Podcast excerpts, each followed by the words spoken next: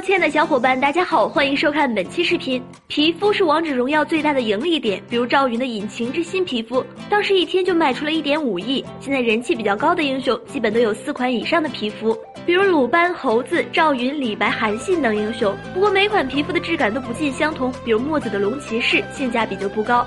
如果给皮肤评级，结果会是怎样呢？一起来看看。一孙悟空至尊宝七分。猴子是人气非常高的一个英雄，拥有的皮肤也非常多。今年返场的美猴王手感其实不如其他几款皮肤，但得票率却非常高。而至尊宝皮肤的手感要比美猴王更好，敲击的时候有干脆利落的音效，打击感特别强。这款皮肤的模型设计也很出色，基本还原了玩家心目中的至尊宝形象。不过综合还是比不上全息碎影。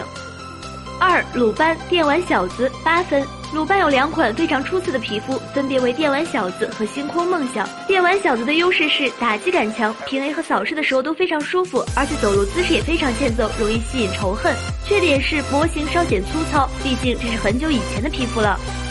三关羽冰封战神九分，冰封战神没有明显的缺点，一技能特效满满，一刀下去打击感十足，而且大招的显示也非常清晰。最关键的是冰封战神的价格也很公道，返场的时候只需要八百八十八点券，算是轻度氪金玩家也能拥有的一款皮肤。综合皮肤质量和性价比，这款皮肤的评分可达九分。